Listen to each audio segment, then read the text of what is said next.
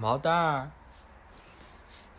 今天给你讲一个咱们中国的传统故事，叫做司马光砸缸。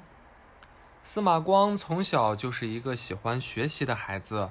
七岁那年，司马光跟小朋友去集市玩，听到有人在讲《左氏春秋》，他不知不觉的就扎进人堆里听了起来，完全忘了其他小朋友。直到说书人撤了摊子，才打算回家，他才依依不舍地离开。回家之后，司马光就迫不及待地将听来的春秋故事讲给家里人听。虽然只是听了一下午，但是他都能说出《左氏春秋》的大体情节。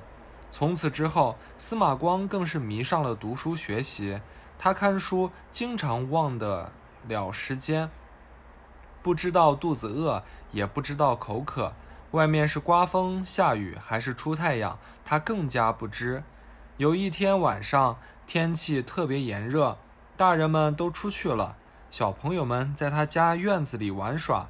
好多小朋友都在窗子外面叫司马光出来一起玩，可是他摇头拒绝了。他觉得还是书中的世界更吸引他。院子里有一口大缸。缸里装满了水，小朋友们正在玩着，便打起赌来。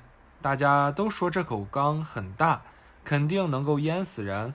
有个小胖子就不相信，非说这口这缸没有那么大，也没有那么可怕。其他人不高兴了，嚷嚷起来说：“你这个缸水缸不大，那你要不爬进去试试？”小胖子经不起激将。真的爬到水缸边上，可是水缸太滑，他一头就栽了进去。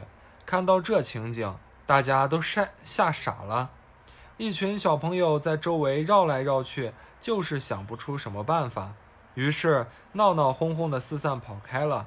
司马光听到院子里传来了救命的声音，赶紧扔下书跑出去。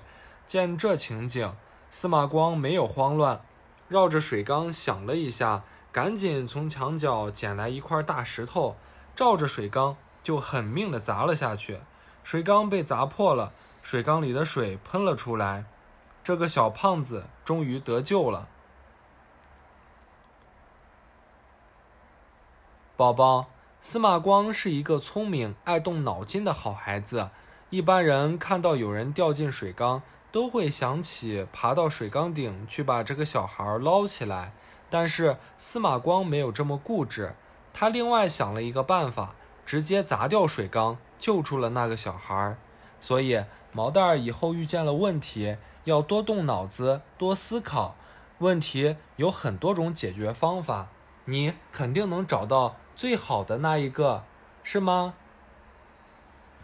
乖乖睡觉吧，不要去踢你妈妈了。